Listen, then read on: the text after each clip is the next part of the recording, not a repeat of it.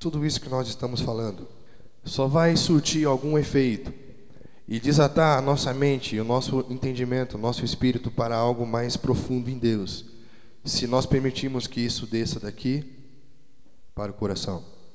Muitos de vocês são tocados pelo princípio, entendem o princípio, reproduzem o princípio, mas se não desceu para o coração, não tem valor nenhum. Não vai tocar as pessoas. Não vai gerar transformação. Porque é apenas algo que você recebeu na sua mente. Você não trouxe isso para o coração. Você não se deixou ser confrontado por isso. Não se deixou ser curado. Não se deixou ser tratado. Você vai continuar a mesma pessoa de sempre. E tudo que nós falamos aqui nasce de um conceito de paternidade saudável. O princípio da oração, da adoração, da intercessão partem de uma realidade de entendimento de paternidade. Se você não tem uma paternidade de Deus saudável na sua vida, você não tem uma vida de oração. Porque Jesus, em Mateus capítulo 6, deixa isso muito claro. Quando você for orar, ore ao Pai. E diga, Pai nosso. E se feche no teu quarto. Que o Pai, que está ali, em secreto, te abençoará. A vida de oração nasce de uma paternidade saudável.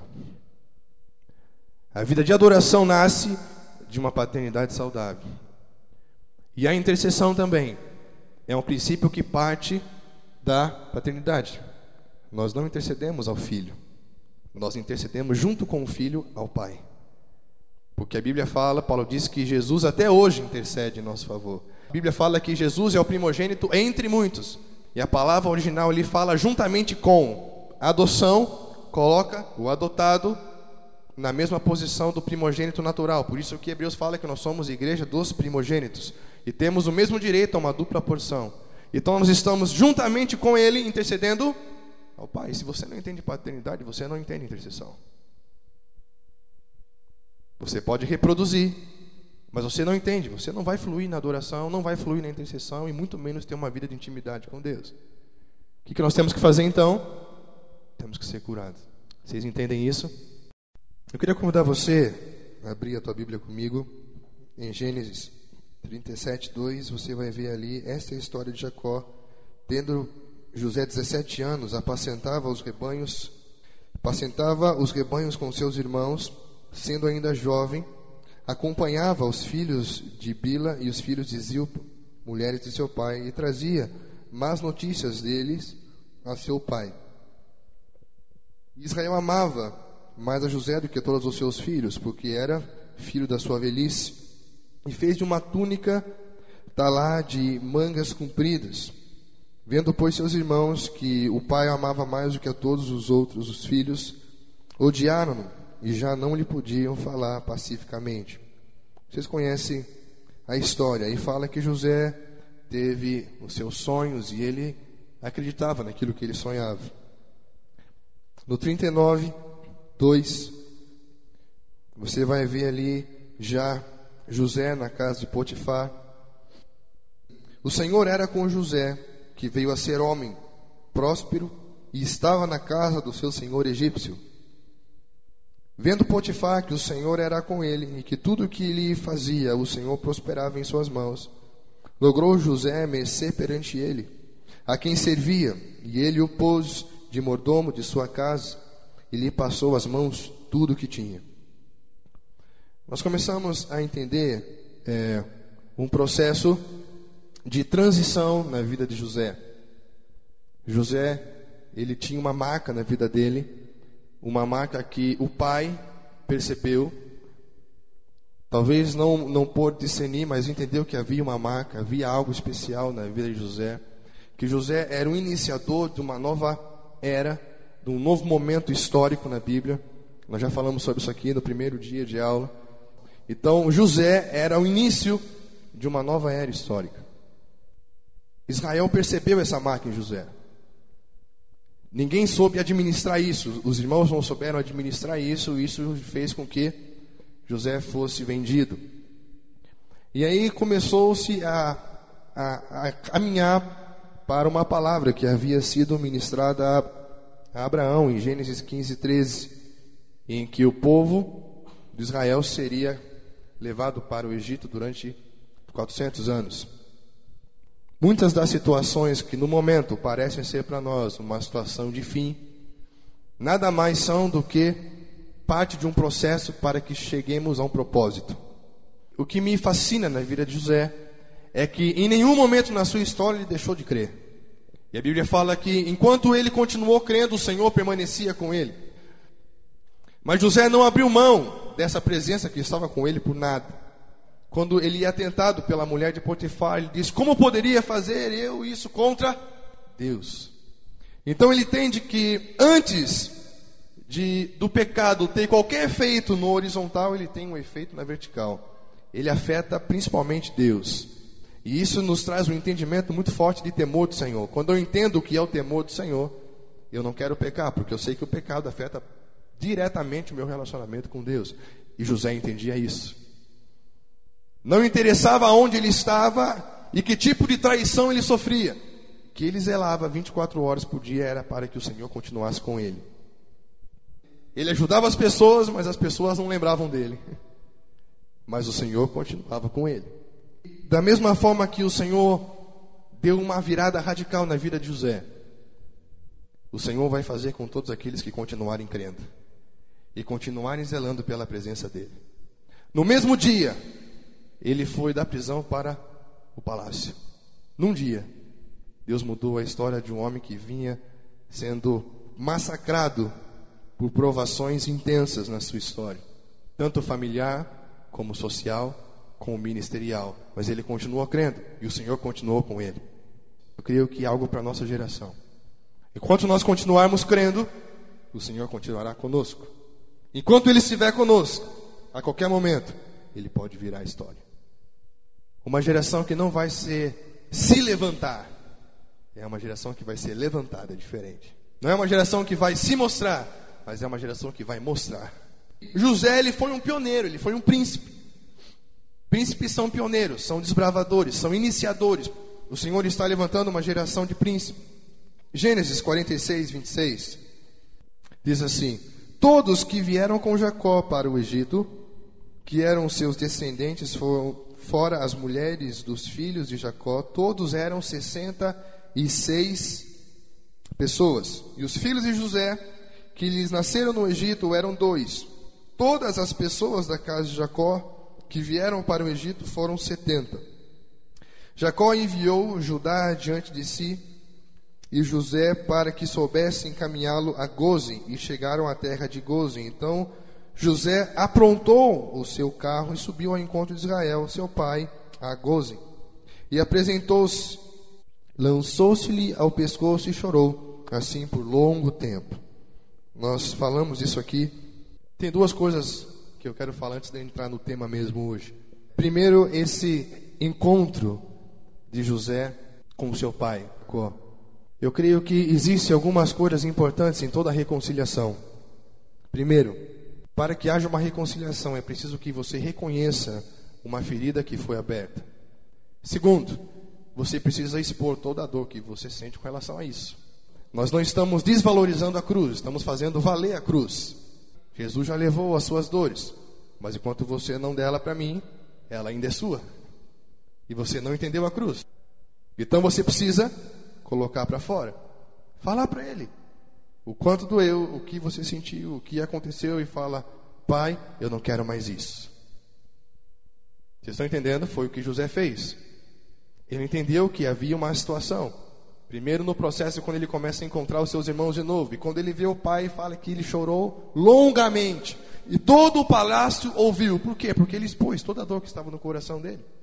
E o último passo é arrependimento. Reconhecimento, exposição e arrependimento. Você tem que se arrepender por ter guardado aquilo. E isso vai gerar um conserto. Então, se nós não, não entrarmos por esse caminho, queridos, nós vamos continuar espiritualizando as nossas feridas. Nós vamos entender que a Bíblia fala que nós temos que perdoar e nós vamos perdoar aqui. Você não entendeu o princípio. Perdoou por uma doutrina que está na sua mente, mas não há uma cura no teu coração. Então a exposição é extremamente importante. Ele sabe, mas ele não quer só saber, ele quer tirar isso de você. E existe um processo para que isso aconteça. Como que Israel e os seus filhos entraram no Egito? Eles entraram como escravos ou como filhos de Deus? Eles entraram amarrados como escravos ou eles entraram com uma identidade de filhos de Deus, irmãos de José? Gozem era uma terra ruim ou era uma das melhores terras que havia no Egito, própria para o pastoreio, que era o que eles faziam? Era uma terra boa, própria para o pastoreio, que era o que Israel e os seus filhos faziam. Eles entraram como escravos ou como filhos de Deus? Filhos de Deus. Eles entraram no número de 70 e entraram com honra, entraram com uma identidade, entraram entendendo que era um tempo provisório. Eles entendiam a promessa de Abraão. Então eles tinham uma identidade quando entraram no Egito. O que é ter uma identidade? É saber quem você é e aquilo que você tem que fazer. Gênesis 50, 24. Olha o que José diz para os seus irmãos quando eles entram no Egito: Eu morro, porém Deus certamente vos visitará e vos fará subir dessa terra para a terra que jurou dar a Abraão, Isaque e Jacó. Qual é o entendimento que ele tem? Que eles estavam entrando no Egito, mas que Deus os tiraria dali, porque ali não era o lugar deles. Era um tempo que já havia sido falado a Abraão. Então eles tinham uma identidade. Eles sabiam quem eles eram, sabiam para onde eles tinham que ir e que Deus tinha um propósito específico sobre a vida deles. E eles entraram sendo honrados e respeitados como filhos de Deus. Êxodo capítulo 1, nós vamos ver que algumas coisas começam a acontecer que começam a comprometer e gerar uma crise nessa identidade. Versículo 5: Todas as pessoas, pois, que descenderam de Jacó foram setenta José, porém, estava no Egito. Faleceu José e todos os seus irmãos e toda aquela geração. Então vamos começar a juntar essas informações. Entraram como escravos ou como filhos de Deus? Filhos de Deus. José viu até a terceira geração dos seus filhos. Mas chegou um momento em que morreu José e toda a geração dos seus irmãos, que representa quem? Representa aqueles que foram os primeiros a entrar no Egito, que tinham um entendimento de quem eles eram, ou seja, tinham uma identidade muito formada, muito fixa, muito estabelecida. Então, essa primeira geração morreu. Qual era o papel que essa primeira geração tinha para as outras que vinham depois? Eles eram ponto de referência. Eles olhavam para José e para seus irmãos e lembravam: Nós somos o quê? Nós somos filhos de Deus. Nós não somos escravos. Nós estamos aqui por um tempo, mas o Senhor nos tirará daqui. José e a sua geração, eles representavam referenciais. Eles tinham um papel de paternidade, se nós formos pensar dessa maneira. As gerações que vinham depois olhavam para eles e entendiam quem eles eram. Olha o versículo 7. Mas os filhos de Israel foram fecundos, aumentaram-se muito e se multiplicaram, e grandemente se fortaleceram, de maneira que a terra se encheu deles. Então, vamos juntar os fatos. Os referenciais haviam morrido, não haviam mais para quem eles olharem. Pessoas que eram referência, pessoas que é, ainda traziam essa identidade para o povo, porque as gerações que estavam próximas da geração de José continuavam sendo respeitadas por honra ao que José representou no Egito. A partir do momento que José morreu e uma nova geração nasceu sem referenciais, eles já não tinham um entendimento completo de quem eles eram. Uma coisa é você nascer numa época em que existem pessoas que confirmam e fortalecem a sua identidade. Outra coisa é você nascer numa época em que não existem pessoas em quem você possa olhar e ter como referencial. Pessoas que exercem papel de paternidade são pessoas que firmam identidade. Quem estabelece o sexo de um filho está geneticamente isso na pessoa de quem? Do pai ou da mãe? Do pai. Quem firma a identidade de um filho é o pai. Então nós vemos que referenciais exercem papel de paternidade espiritual. Por isso que, se eu não me engano, na igreja de Esmina, que mataram a Antipas, Então deram lugar para doutrinas de Balaão e de Nicolaítas, que significa Antipas. Antipas significa aquele que é como um pai. Você quer colocar engano, sofisma e heresia dentro da igreja? Mate aqueles que são referenciais, que exercem papel de serem como um pai espiritual dentro da igreja. Repita comigo: se eu não sei quem eu sou, eu não sei o que eu posso fazer. Uma geração de referenciais morreu. Quando nós não temos referenciais, nós não temos identidade. Por isso que nós falamos ontem a respeito de um esquema de orfandade que tem o objetivo de anular a paternidade, porque se não há paternidade, automaticamente nós não temos identidade. Nós não sabemos quem somos, não sabemos para que o Senhor nos chamou e não sabemos o que nós podemos fazer. E nós temos o papel de exercer referência na vida das pessoas para que elas tenham uma identidade. E comece a então entender quem elas são e o que elas podem fazer. O que é muito claro nesse contexto é que um dos fatores que fez com que o povo de Deus perdesse a sua identidade é que não existiam mais referenciais. E uma nova geração muito grande nasceu num contexto onde não haviam mais referenciais. E olha só o que aconteceu para ajudar. No versículo 8: Entre mentes se levantou um novo rei sobre Egito, um novo faraó, que não conhecia quem? Uma geração de referenciais não existia mais. Uma nova geração nasceu num, sem referência. E um novo faraó se levantou que não conhecia José. Automaticamente ele não respeitava aquele povo como povo de Deus. Uma geração que já não tinha identidade, agora estava sujeita a um novo faraó que não tinha nenhuma relação com José. O faraó antigo respeitava o povo por consideração a José. Agora não existia mais isso. Todos os fatores estavam contribuindo para que uma nova geração começasse a viver dentro do Egito sem identidade, não mais como filhos que estavam à espera do cumprimento de uma promessa, mas como escravos que estavam vivendo a cada dia, sem nenhuma expectativa, sem nenhuma esperança, sem nenhuma uh, entusiasmo, sem nenhuma fé de que alguma coisa poderia acontecer. Povo estava se multiplicando grandemente. Esse faraó começou a olhar para o povo de Israel com uma ameaça.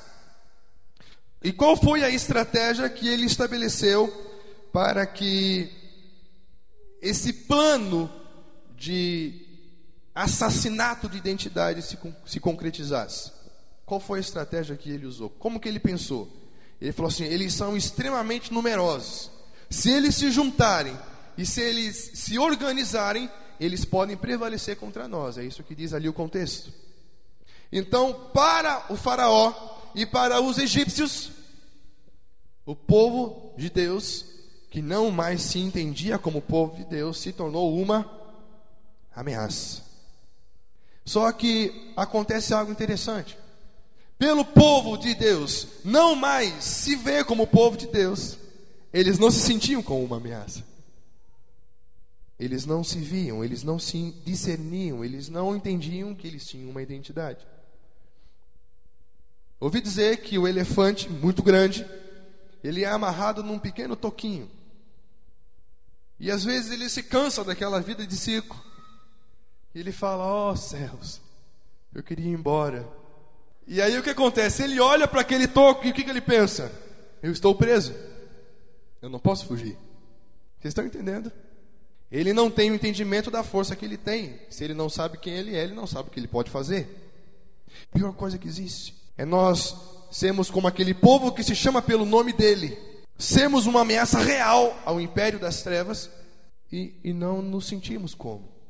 E por que que muitas vezes nós não nos comportamos como pessoas que ameaçam?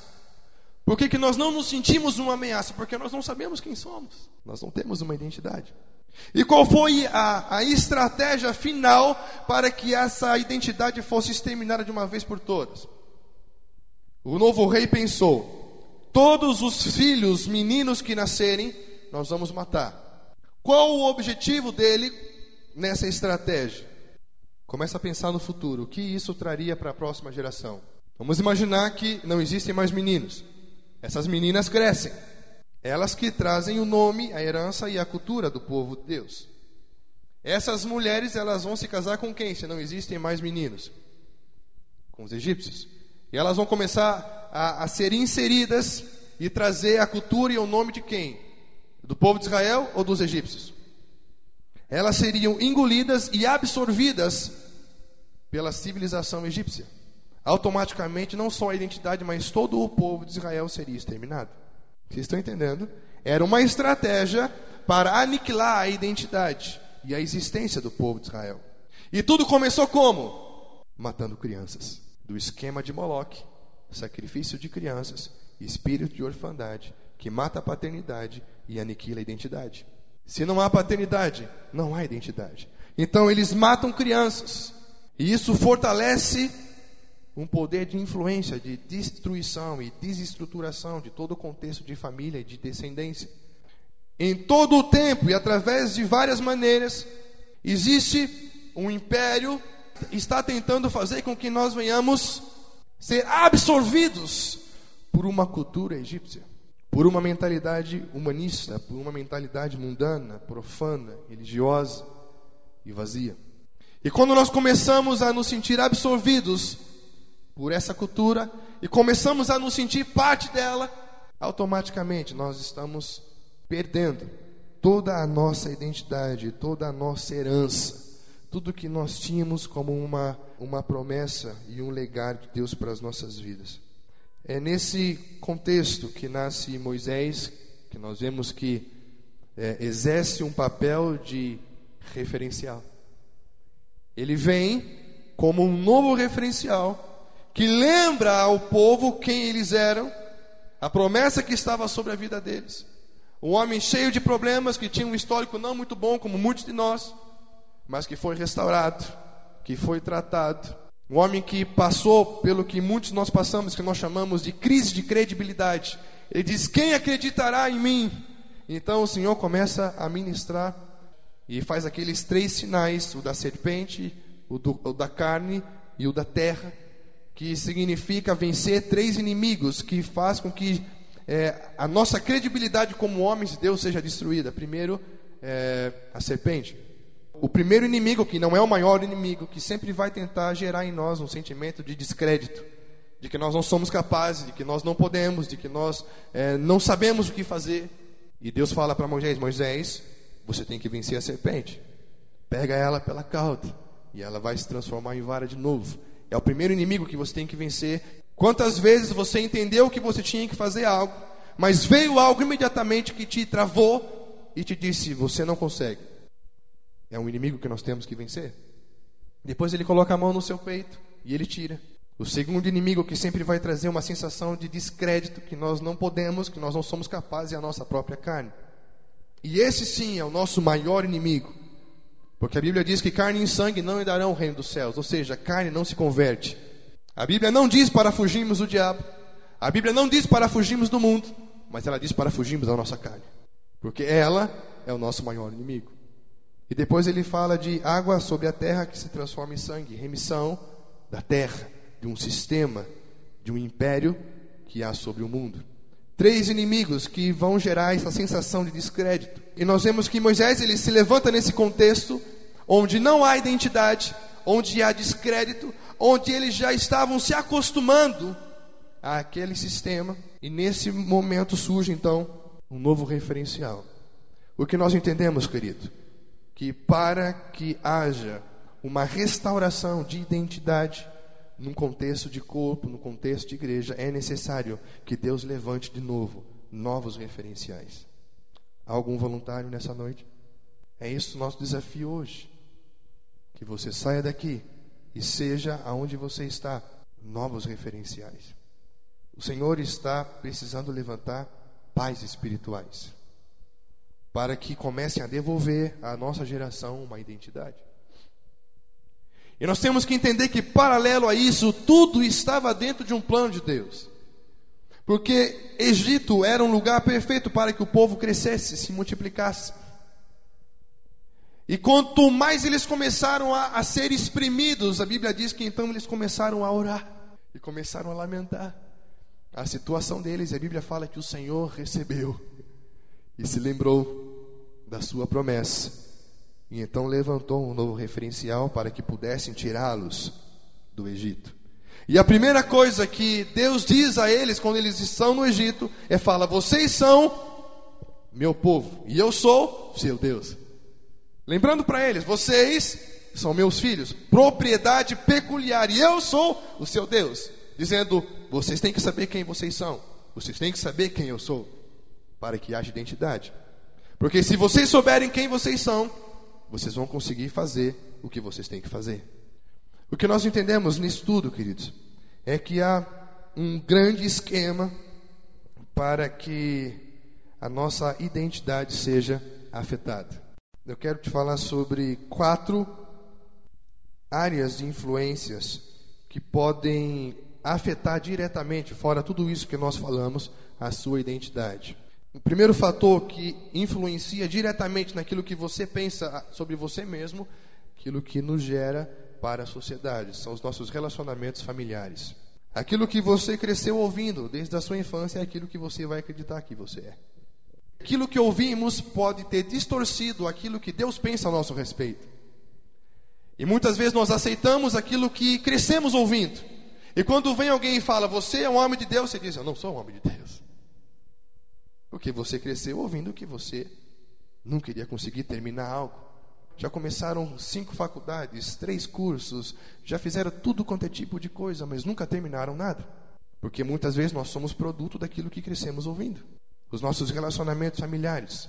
Aquilo que falamos muitas vezes é aquilo que determinamos sobre o destino das pessoas. Por isso que nós temos que tomar muito cuidado. O que falamos é aquilo que acreditamos. E quando nós falamos, nós influenciamos no destino daquelas pessoas, na identidade daquelas pessoas. Por isso que nós temos que tratar distorções para que isso seja restaurado. Um segundo fator que influencia diretamente são os pensamentos que alimentamos em nossa mente e nas nossas emoções a respeito de nós mesmos. Primeiro, você cresce sendo influenciado por muitas coisas que falam a seu respeito. Depois, aquilo que foi falado ao seu respeito começa a alimentar pensamentos seus a respeito de você mesmo. E quais são os tipos de pensamentos que nós alimentamos?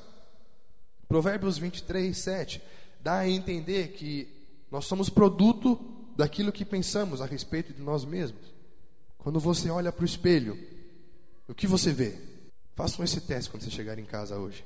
E tente descobrir quais são os seus pensamentos a respeito de você mesmo. O que você tem alimentado todos esses anos a respeito de você mesmo? Você é produto disso que você pensa. Por isso que Paulo fala em Romanos 12, 2, que para experimentarmos a boa, perfeita e agradável vontade de Deus nas nossas vidas, nós temos que primeiro passar por um processo. Qual é esse processo?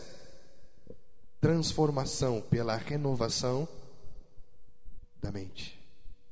Ou seja, daquilo que pensamos a respeito de nós mesmos. E Filipenses 4:8 fala: tudo que é verdadeiro, tudo que é de boa fama, tudo que é justo, tudo que é louvor, seja isso que ocupe o seu e então o Deus de paz será convosco. Vocês estão entendendo? Paulo entende isso. Então, aquilo que pensamos influencia naquilo que somos. Então, o que, que nós temos que fazer é uma área importante que deve ser transformada. O que você pode fazer de prático? Comece a rever os seus pensamentos. Comece a renovar, a transformar os seus pensamentos. Quantos entendem isso? Terceiro, influências que recebemos da sociedade. Se existe algo que nós precisamos nos libertar nessa geração, é da opinião dos outros. Existem pessoas que são escravas daquilo que os outros pensam a seu respeito. Você já foi assim?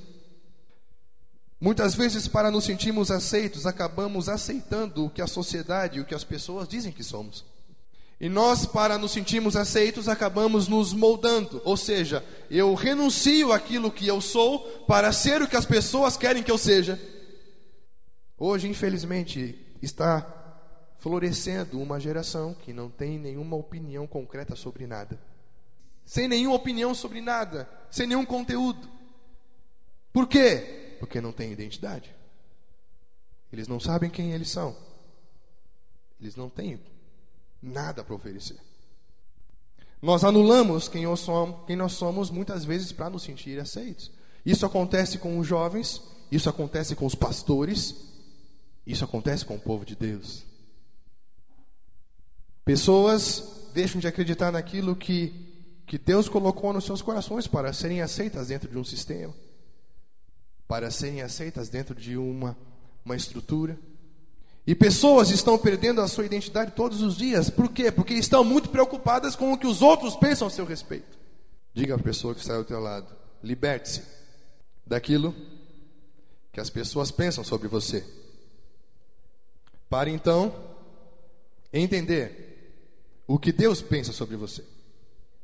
Vocês já se sentiram aprisionados a isso? O que, que vão pensar? O que, que vão dizer? Então comece a descobrir quem você é em Deus. E por último, um fator muito importante são as interpretações bíblicas equivocadas. Muitas vezes, por não entendermos a palavra, por não entendermos alguns princípios bíblicos, nós acabamos o quê? não entendendo aquilo que a palavra diz que nós somos, aquilo que a palavra diz que nós podemos fazer. Existem muitas pessoas hoje que continuam enfermas, continuam perturbadas, continuam, continuam sem uma direção ministerial, porque não entenderam e não interpretaram corretamente aquilo que a Bíblia diz que elas são ministerialmente, aquilo que a Bíblia diz que o Espírito Santo pode fazer através delas ministerialmente. Então, essas quatro áreas, elas são fortes nesse processo de anular a nossa identidade como filhos de Deus.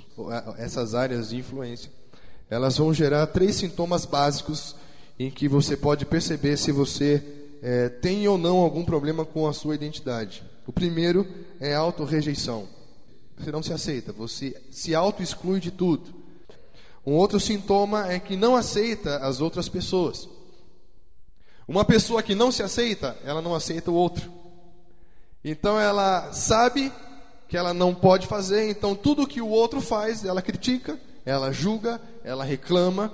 Então, pessoas que são extremamente duras com as outras pessoas, ela nunca vai prestar atenção naquilo que a outra pessoa fez, mas sempre no que ela deixou de fazer. Então ela vai sempre atuar com muito julgamento, com muita dureza, com muita religiosidade. Ela não vai aceitar as outras pessoas, de jeito nenhum. Nós temos é, tido é, muitos problemas com pessoas desse tipo. Pessoas que vêm não importa o que está sendo feito, ele sempre vai criticar o que não está sendo feito. Quê? Porque ele não se aceita. Se ele não se aceita, ele não vai te aceitar. E o último sintoma é que não aceita a perspectiva de Deus para ele. Se eu não tenho uma identidade, eu não me aceito, não aceito o outro e não aceito Deus. Não importa o que Deus pensa, eu não aceito. E o que nós fazemos? Nós começamos a brigar contra uma verdade de Deus. Deus diz, é você, você diz, não sou. Deus diz, você pode, você diz, não posso. Tudo que Deus declara é uma verdade. Você crê assim? Deus declarou algo para você, é uma verdade. A partir do momento que você se posiciona de maneira contrária a uma verdade, você está lutando contra algo que Deus estabeleceu. E isso é resultado do quê? De você não aceitar a perspectiva de Deus. Aconteceu isso com todos os homens da história bíblica. Não se sinta o pior deles por você estar passando por isso. Aconteceu com Moisés. Fala, Moisés, é você. O homem que eu estou levantando para ser o referencial de novo. Assim, Deus, eu não, chamo meu irmão. Ele é o primogênito. Ele é o mais velho. Com quem mais aconteceu isso? Um que eu gosto muito é Gideão. Fala que ele estava escondido, amedrontado em Juízes capítulo 6, versículo 11, tomado pelo senso de derrota. Ele estava vivendo um contexto social de derrota e de inferioridade. Então ele estava escondido, guardando ali os seus mantimentos de madrugada. E aí, no versículo 12 do capítulo 6 de Juízes, aparece o anjo do Senhor e diz: O Senhor é contigo, ó homem valoroso. E ele não entende nada. No versículo 3 responde: Se é verdade que está conosco, então por que passamos por tudo isso? E no versículo 15, ele continua dizendo assim: Porque eu sou de uma família pequena, pobre, e eu sou o menor da minha casa. Então, todo o contexto familiar, social, tudo o que cercava ele era inferioridade. E de repente chega Deus e fala: Gideão, um homem valoroso. Ele não entende nada. Gideão não estava se vendo na perspectiva de Deus. Repita comigo: Deus não me vê como eu me vejo. Ele estava, por causa do seu contexto natural, impedido de se ver pela perspectiva de Deus. Enquanto Deus olhava para ele e via um homem valente, ele se via como o menor da casa dele. Esse é um sintoma de alguém que tem a sua identidade afetada. E automaticamente ele se exclui e não aceita a perspectiva de Deus sobre a vida dele. E o que nós estamos vivendo hoje são dias em que Deus está restaurando a nossa identidade. E por isso que nós oramos ontem e ministramos ontem para que você comece a entrar num processo de remover todo e qualquer tipo de distorção a respeito de Deus Pai, porque Deus Pai vai estabelecer uma nova identidade sobre você. E quando você sabe quem você é, você tem convicção do que você pode fazer. E você não se importa com o que pensam ou com o que falam, porque você entende isso. Essa foi a grande diferença entre Saul e Davi.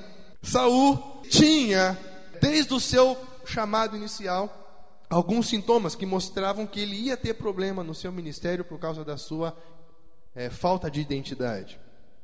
E nós vemos que toda a síndrome de grandeza dos homens escondem pessoas que se sentem pequenas.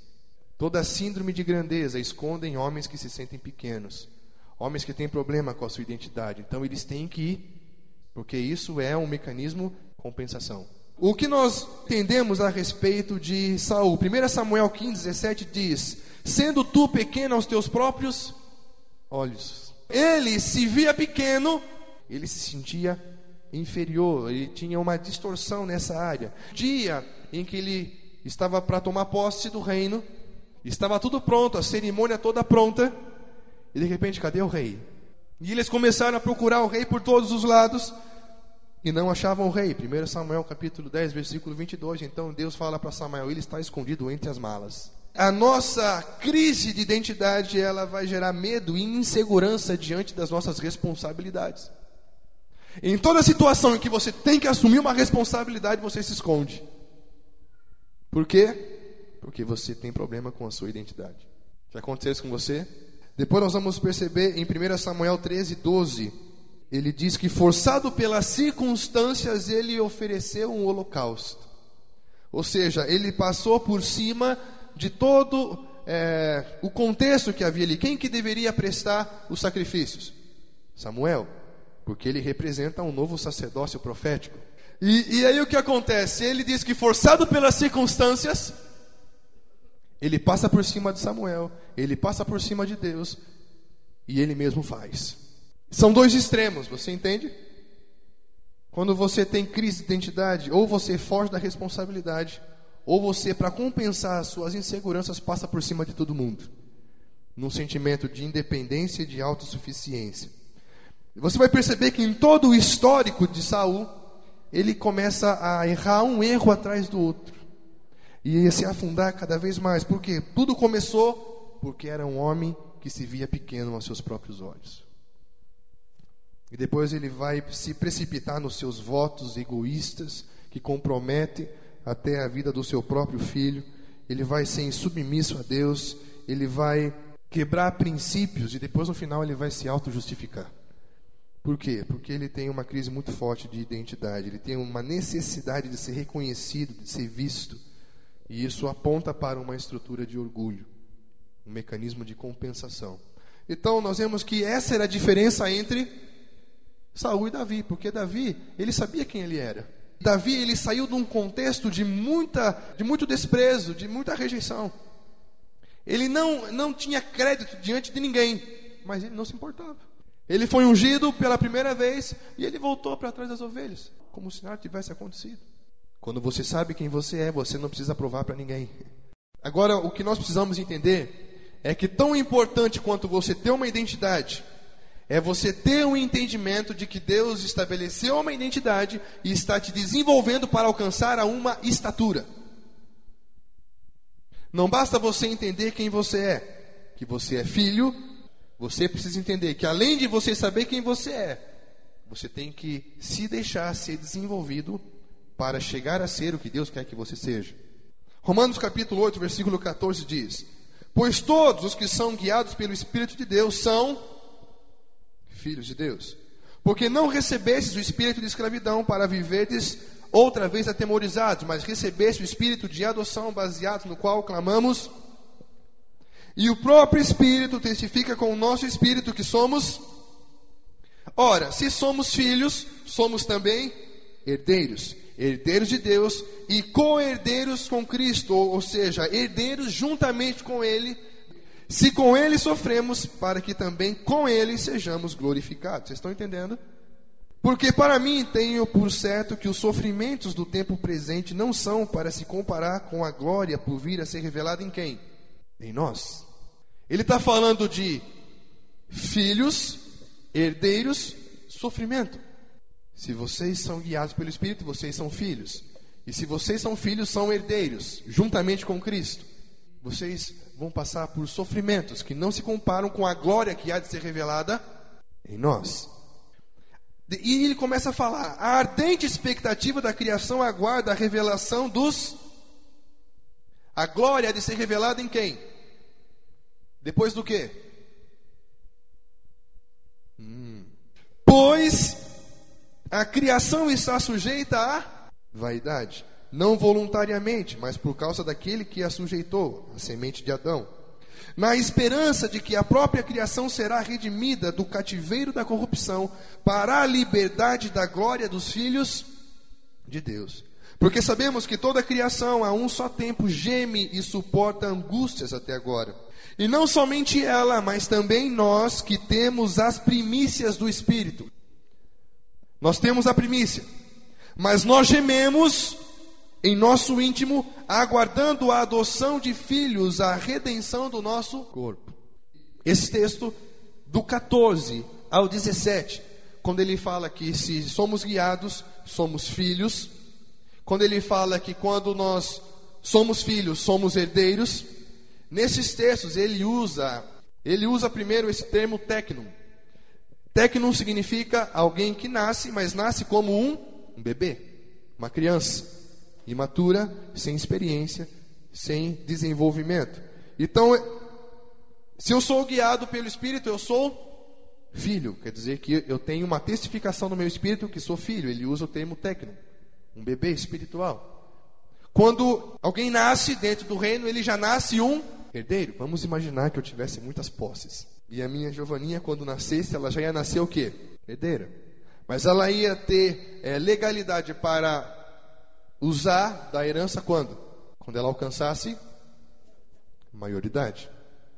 Ela entender que é minha filha é o suficiente? Não. É uma revelação incompleta.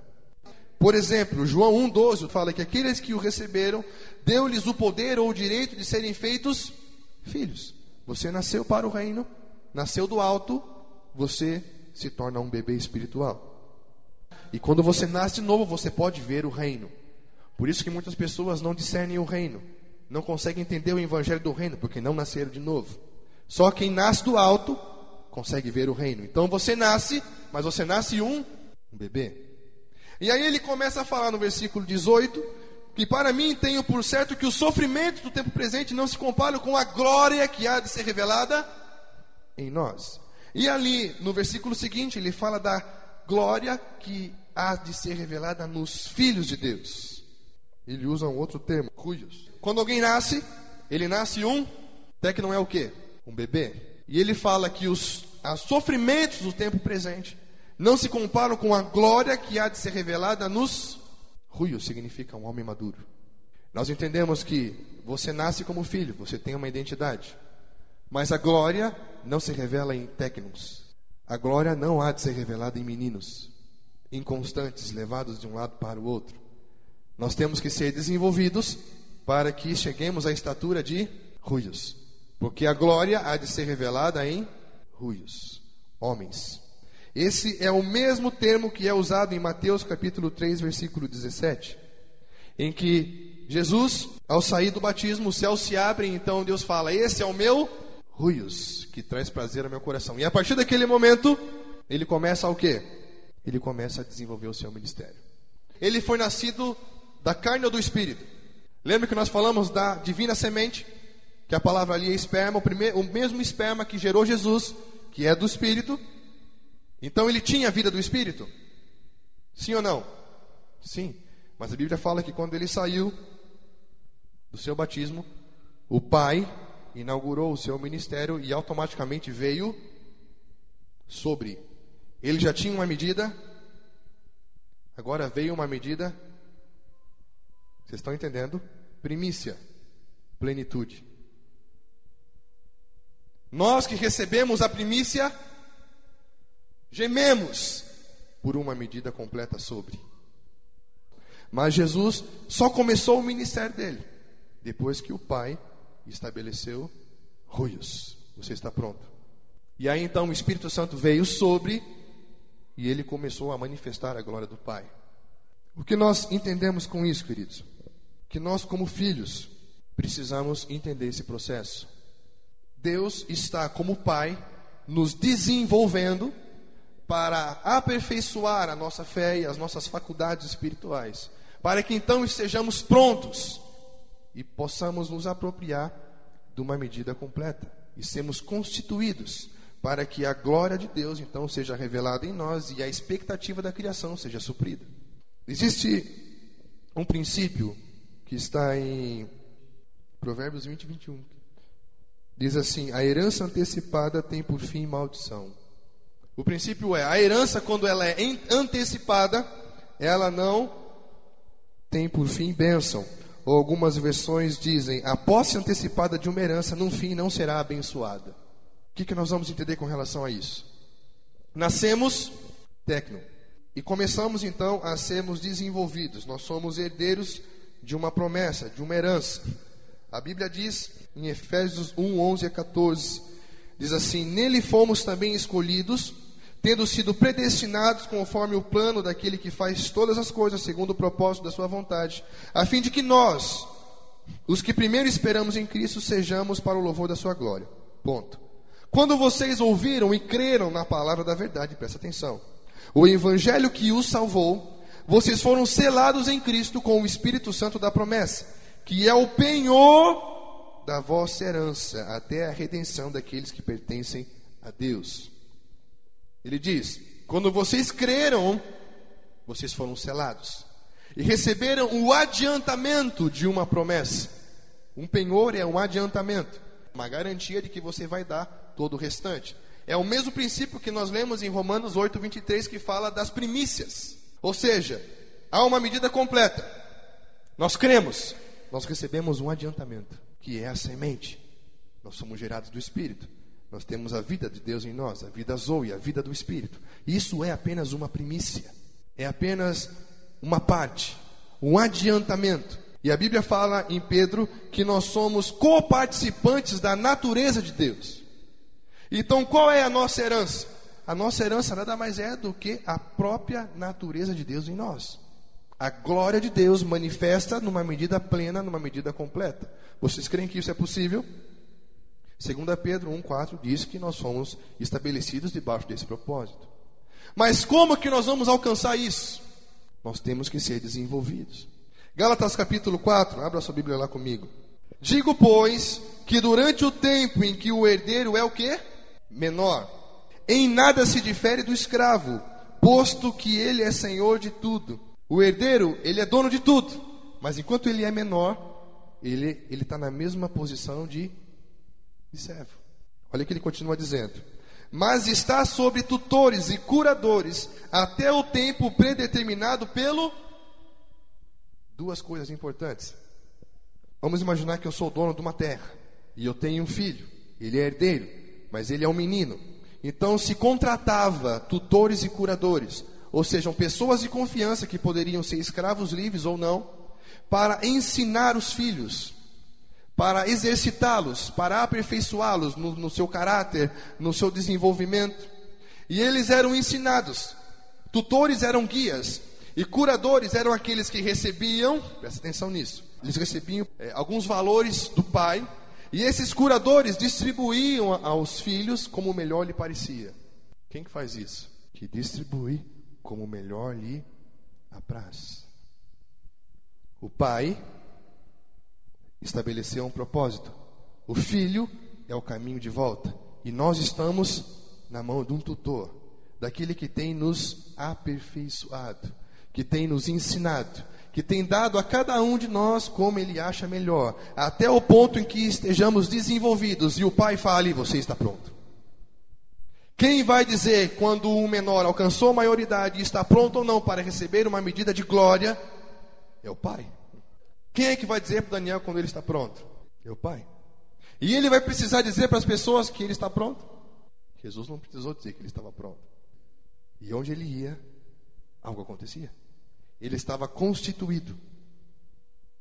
Existem pessoas hoje que nós conhecemos, que homens que estão alvoroçando o mundo. Homens que foram constituídos e aonde eles vão, algo acontece. Porque eles foram constituídos.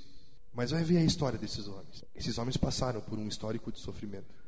Por isso que Paulo fala de somos filhos, herdeiros, e os sofrimentos do tempo presente não se comparam com a glória que há de ser revelada em nós. O Espírito Santo é quem está nos ensinando, que está distribuindo uma medida, um adiantamento, uma primícia a cada um de nós, como melhor lhe parece, até o tempo predeterminado pelo Pai, em que experimentaremos uma medida plena, e então a glória de Deus há de ser revelada nos ruios. E nós passamos por tempos em que somos exprimidos, sofremos. Hebreus capítulo 12 fala que nós somos disciplinados, nós somos corrigidos pelo Pai, porque Ele nos ama, a fim de que sejamos participantes da Sua santidade, que é a nossa herança. Existem duas heranças, uma herança espiritual e uma herança natural. A herança espiritual é a natureza de Deus em nós. A glória que há de ser revelada nos ruios. E uma herança natural é: pede-me e te darei as nações por herança. Então, nós nunca cumpriremos aquilo que estamos sendo preparados para cumprir enquanto não entendemos que precisamos ser desenvolvidos. E para isso, talvez o Pai nos coloque algumas situações difíceis, que vai nos ensinar, que vai nos aperfeiçoar. Para aprender a andar, tivemos que levar os nossos primeiros tombos, para toda situação difícil, nós tivemos que nos esforçar, nós tivemos que nos descobrir. E a Bíblia fala que todas as nossas provas têm o objetivo de quê? De nos firmar, nos fundamentar, nos fortalecer. Para quê? Para que sejamos participantes da sua santidade. Nós falamos hoje muito tempo a respeito de uma identidade, porque eu creio que esse é o começo. Tudo começa aqui. Só quando você tem uma identidade que você começa a ser desenvolvido para uma estatura. Por isso que eu não gastei muito tempo falando de estatura, porque a gente está embaraçado nisso aqui ainda. Quando isso aqui ficar mais claro, nós teremos condições de compreender isso aqui melhor. O que, que eu quero dizer para você para fechar isso? Lucas capítulo 15. Um pai tinha dois filhos. Um filho chega diante do pai e fala: Eu quero a minha parte na herança, provavelmente um terço do que tudo que o pai tinha. Esse era a lei. E o pai deu. A Bíblia diz que aquele jovem então pegou a sua herança e partiu e gastou dissolutamente. A palavra no original fala que literalmente jogou fora. Algo que era bênção foi jogado fora. E nós falamos semana passada que quando ele estava lá, no meio dos porcos, ele falou: Eu vou voltar para a casa do meu pai como um dos seus escravos, trabalhadores, servos. Por quê? Porque ele entendia de princípio. Ele fala: Eu não tenho mais direito de voltar como filho, de sentar na mesa dele, porque eu já peguei a minha parte da herança. Eu joguei fora, mas eu vou voltar como um trabalhador. Agora eu te faço uma pergunta: por que, que o pai deu a herança para ele? O que nós vimos até agora não é que quem determina quando um filho está pronto ou não para receber a herança? O pai. Em Lucas 15, quem que determinou o tempo de se apropriar da herança? O filho. Aparentemente, ele pode ter alcançado a estatura. Ele poderia ter idade de gente adulta. Ele poderia falar como gente adulta. Ele poderia orar com quem tem maturidade. Ele poderia ter um discurso e uma mensagem apostólica ele poderia se comportar como um profeta e achar que estava pronto para receber uma medida de glória. E começou a pedir coisas das quais ele não conhecia e não saberia usar. Ele parecia estar pronto e talvez legalmente tivesse alcançado uma estatura, mas não importa se você acha que está pronto. A Bíblia diz que quem diz a hora de estar pronto é o Pai. Não peça coisas para Deus que você não sabe. Não peça coisas a Deus que você não vai saber como usar. Entenda que nós não podemos antecipar uma herança, porque no seu fim ela não será abençoada. E eu tenho visto muitas pessoas pedindo: Senhor, eu quero a tua glória, eu quero ser cheio da tua glória. E o que acontece? Pessoas só fazem bobagens, dividem igrejas, dividem ministérios, saem por aí, se quebram totalmente. Por quê? Porque anteciparam. Primeiro, entenda quem você é. Deixe-se ser desenvolvido. Se o meio para desenvolver a sua fé, desenvolver a sua espiritualidade será passar por algum sofrimento, passe. A canção que nós ministramos hoje foi a canção que Deus me deu no dia 20 de maio de 2005, um dia depois que a minha esposa entrou em coma, de um atropelamento. E naquela noite o Senhor falou para mim: cante uma canção. A minha esposa estava desenganada pelos médicos e o Senhor falou: cante para mim uma canção. Naquela noite o Senhor liberou uma nova medida de fé. E desde então eu nunca mais soube o que é murmuração. Mas eu tive que passar por um período de sofrimento para que minha fé fosse aperfeiçoada. E os sofrimentos do tempo presente não se comparam com a glória que há de ser revelada. Mas a glória será revelada naqueles que foram desenvolvidos. Jesus diz: pegue a tua cruz todos os dias e pague o preço que a cruz trará sobre a sua vida, até que você seja desenvolvido e supra a expectativa de glória que há na humanidade. Isso, a princípio, joga um balde de geografia em tudo que nós temos cantado, em tudo que nós temos orado. Mas traz chão, traz maturidade. Eu creio que a nossa posição hoje é muito mais no irmão mais velho do que do mais novo. O mais velho, ele tinha direito à herança. Porque se o mais novo pediu, o velho também poderia receber, porque ele era mais velho. Vocês estão entendendo? Mas ele não pediu. Primeiro, porque é o pai que determina se está pronto.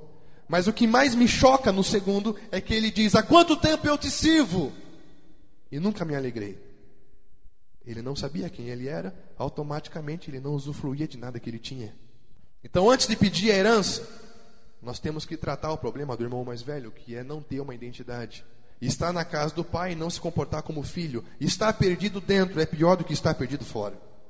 Então, antes de pedir, que a glória de Deus venha sobre a sua vida, peça para Deus: Deus, reafirma a minha identidade.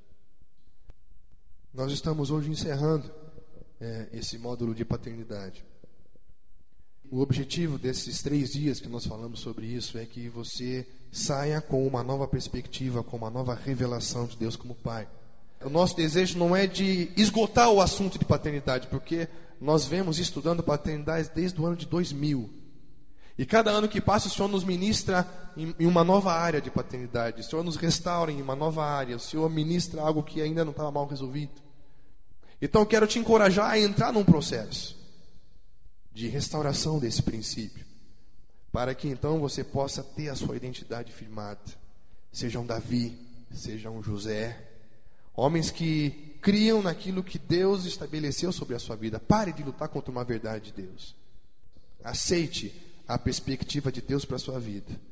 Entenda quem você é. Aceite ser ensinado por Deus. Aceite ser aperfeiçoado por Deus. Que Deus nos dê um coração ensinável. Pare de colocar a culpa no diabo pelas coisas que você está passando. Não é o diabo, é o Pai que está te aperfeiçoando. É o Pai que está tentando desenvolver a sua fé, desenvolver a sua audição, desenvolver a sua visão, desenvolver o seu organismo, desenvolver a sua espiritualidade, desenvolver a sua resistência. Nós vamos viver um tempo de um cristianismo que você precisa de resistência física, emocional, intelectual e espiritual. Porque a Bíblia diz em Mateus 24 que o Senhor não virá antes da, dos princípios das dores. Ele diz: não é o fim, mas é necessário. Princípio das dores, a palavra no original significa dores de parto. E ele compara esses dias como os dias de Noé. Sabe o que isso significa? Que a nossa geração precisa ter resistência física, emocional, intelectual e espiritual para passar por dores de parto que vai gerar um remanescente fiel como Noé. Sofrimentos de um tempo presente que não se compararão com a glória que há de ser revelada. É só para aqueles que se dispõem a entrar por esse caminho de aperfeiçoamento. Talvez todos aqui entendam uma identidade, mas talvez poucos alcancem a estatura. Porque a salvação é um dom gratuito, mas a glória de Deus não. A unção de Deus não é de graça, existe um preço. E eu quero abençoar a sua vida para que você tenha uma identidade restaurada e que se aceite ser desenvolvido para alcançar uma estatura.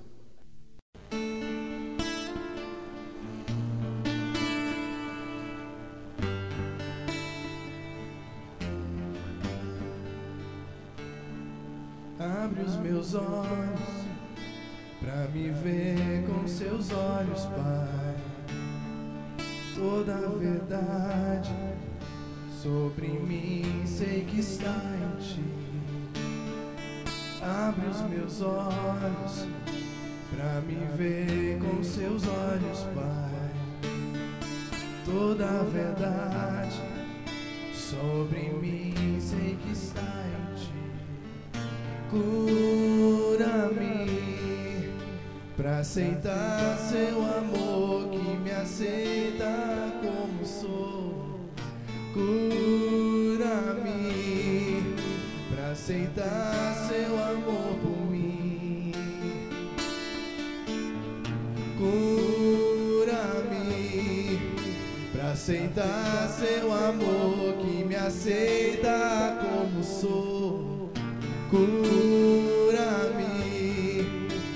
aceitar seu amor por mim. Abre os meus olhos para me ver com os teus olhos, Pai. Toda a verdade sobre mim sei que está em ti.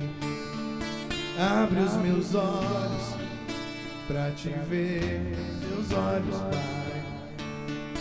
Toda a verdade sobre mim sei que está em ti. Seus pensamentos sobre mim valem mais que tudo que um dia ouvi, tudo que um dia pensei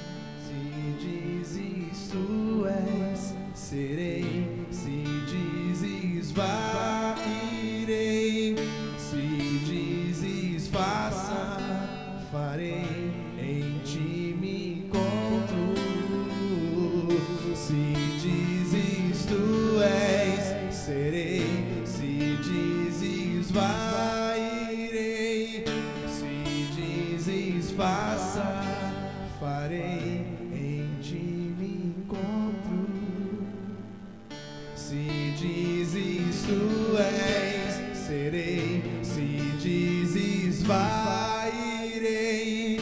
Se dizes faça, farei. Em ti me encontro. Seus pensamentos sobre mim valem mais